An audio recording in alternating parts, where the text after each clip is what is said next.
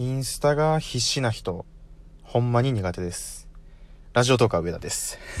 えっと、あれは何なんですかね。なんかこう、インスタにの楽しい出来事があったことを、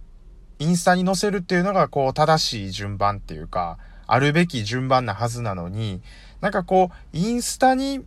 みんなにこうアピールするためになんかいろんなことをして載せようとしてるみたいな人が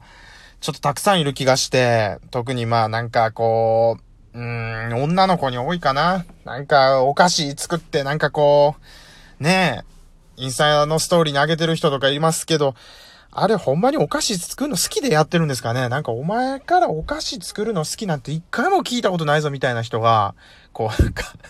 ねえ、お菓子作ったとか、今日は作ったけど食べれへんかったし、家族にあげたとか、な、なん、なんなんでしょうね、あれ。ちょっとよくわからないんですけれども。えー、ラジオトーカー上田の夜中に笑ってほしいラジオ、今日が13回目ということなんですけれども、えー、ちょっと冒頭のインスタの話にも繋がってくるんですが、今回はですね、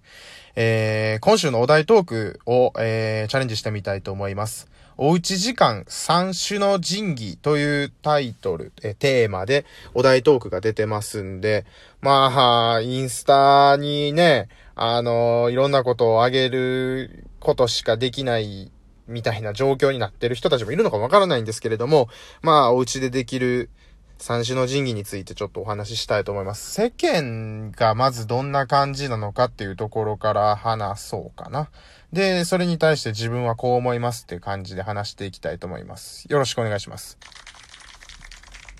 拍手小さいか。もうちょっと拍手大きくしてもう一回行こうか。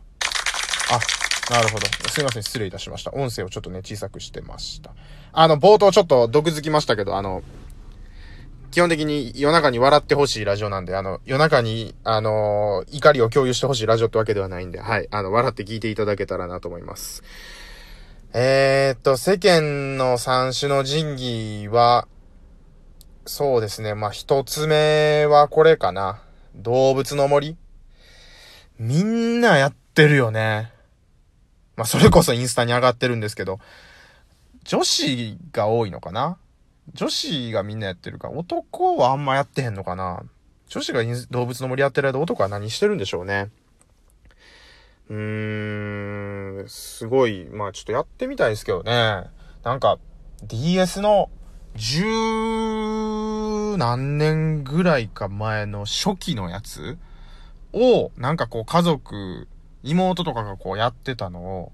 ちょっとやらせてもらったりとかしたことあるんですけど、もうなんか今そんなレベルじゃないですもんね。ほんまにもうなんかそこの中に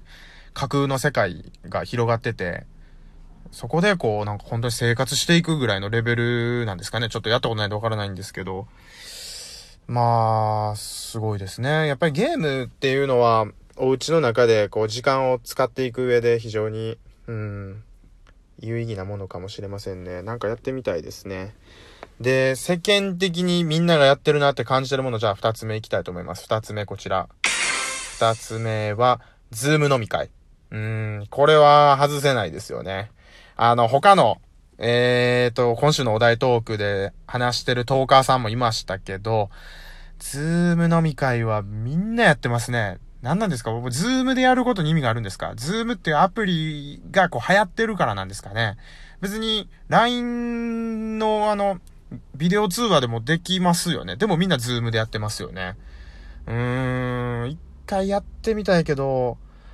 どうなんですかね。まあ、やってもないのにあれ楽しくないやろとかいうのはあれかもしれませんけど、一個その疑問なのは、実家とか、あるいはまあ、一人暮らししてたとしても、その家でオンラインでやるってなると、こう、近所の人にちょっと迷惑なったりせえへんかなっていう心配があって、っていうのもまあ私が飲み会とかそのお酒を飲むときは結構大きな声で、わーって喋って、わーみたいなこう、バカ騒ぎまでは行くときもまああったりしますけど、そういう居酒屋やから許されるみたいなテンションとか声の大きさで喋るみたいなのが楽しかったりするんで、それはできないですよね。ズーム飲み会でやるんやったら、まあお酒飲みながら、なんやろこう、しっとり話すんですかね。まあ、それはそれで楽しいか。一回やってみたいなと思いつつ、なんかこう、もう一歩、背中を押してもらえないというか、まあ、あの、誰にも誘ってもらってないっていうのもあるんですけど、僕の周りにもあまりやってる人はいないけど、なんか世間では結構やってるっていう感じですかね、ズーム飲み会。で、三つ目。これはまあ、僕もやってます。えー、動画配信サービスを見る。ということで、今日はこれちょっとメインに話していきたいと思います。えー、三種の神器三つ目動画配信サービスなんですけど、いろいろありますね。ネットフリックス、フアマゾンプライム、えー、まあ、Unext、DTV、パラビとかいっぱいありますけど、私は今までにネットフリックスと、えーと、Hulu と Amazon プライムを契約してて、で、ちょっと3つ同時に契約してると、やっぱりお金的な余裕も含めて、難しい部分もあったりするで、今ちょっとネットフリックス外して、Hulu と Amazon プライム契約したままなんですけれども、えー、っと、まあ、契約したことのあるこの3つの、えー、配信サービスの比較とおすすめみたいな感じでちょっとお話できればなと思います。まあ、こういう皆さんお家でこういう風に過ごしてみたらいいですかね。いいんじゃないでしょうかっていう提案にもなると思うんで、ぜひ聞いていただけたらなと思います。えー、っと、値段の比較からですね。あ、というか、まずこのネットフリックス、 Hulu、アマゾンプライムっていう3つは、今私がネットで調べたんですけど、一番この動画配信サービスの中で今シェアが高い3つと言われております。えっ、と、日本でですね。日本のシェアです。で、アマゾンプライムはもう3割以上の方が。で、フールとネットフリックスも2割弱の人がもうあの、えー、登録したことがあるっていうことで、非常にシェアが高いんですけれども、この3つの価格が違ったりですとか、えー、それぞれに強みがあったりするんですけれども、ネットフリックスだけちょっと特殊で、価格が3つ選べるんですね。880円と1320円と1980円だったと思うんですけど、えー、っと、で、Hulu は1000円。Amazon プライムが500円っていう風になってて、Amazon プライムが一番安いです。で、Hulu が1000円。えっ、ー、と、消費税入れてもうちょっと高いのかな。なんですけど、こう、Netflix が880円から契約できるんですけど、まあ、Netflix はちょっと880円だと、動画の、えっ、ー、と、映像のクオリティが、Hulu とか Amazon プライムに比べるとちょっと荒くなってしまうんで、やっぱり1320円以上のやつになってしまうんで、まあ値段の順番で言ったら、Amazon プライムが一番安くて、Netflix が高いって思ってもらっていいのかなと思います。ただこう、世界的な規模で見たら Netflix がもうダントツでシェアを誇ってるんで、えー、っと、まあそういう3つですね。価格はそんな感じです。で、えー、っと、それぞれの強みなんですけど、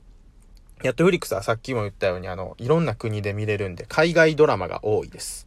で、Hulu は日本のドラマが多いですね。あの、日テレ系列と結構、つながりが深いんで、日テレ系のバラエティとか、えー、ドラマとかたくさん見れます。で、Amazon プライムはもうなんかこう、まんべんなく見れるような感じですかね。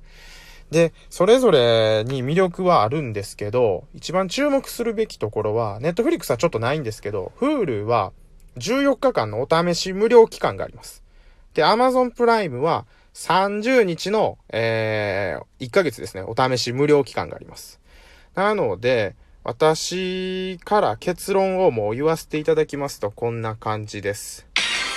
一回無料の期間を試してみよう。ということで、特にあの、ネットフリックス前あったんですけど、今ちょっとないんですけど、Hulu と Amazon プライムは14日間と30日それぞれ無料のお試し期間があるんで、絶対試してみた方がいいです。で、試した上で、まあ、やめるなり続けるなり選べますんで、やめたらそのまま無料やし、えー、っと、やっぱりその、時間を過ごす上で、結構 YouTube バーって見てるだけとかやったら、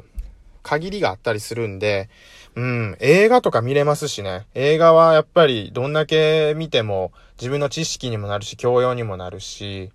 うん、そういう意味でも、この3つの、そうですね、動画配信サービスをこう、うまく利用することで、おうち時間を、こう、楽しく過ごすことができるのかなっていうふうに思います。まあ、個人的には Amazon プライムは動画を見る以外にも、アマゾンのサービスをいろいろこう受けれたりもする。しかも500円で受けるっていう、こう、費用対効果一番高いのかなっていうふうに思います。で、まあ、Hulu と Amazon プライムと Netflix、3つとも入るとやっぱり値段すごい高くなっちゃうんで、今月は Hulu 入ろう、来月は Amazon プライム入ろう、再来月は Netflix 入ろうとか言って、こうなんか、いろいろ回していってみたらね、1ヶ月の間で見れる、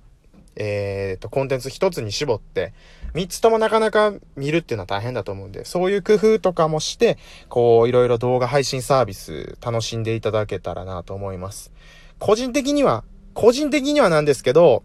ラジオが好きで、あとテレビも好きで、まあ、ラジオトーカーも面白い方いっぱいいらっしゃいますんで、そっちにもぜひ時間を使っていただけたらなと思います。ラジオトーカーさん僕以外にも、てか僕はまだまだほんと駆け出しなんて全然あれなんですけど、面白い方いっぱいいらっしゃいます。なんか今特定の人言っちゃうとちょっとあの、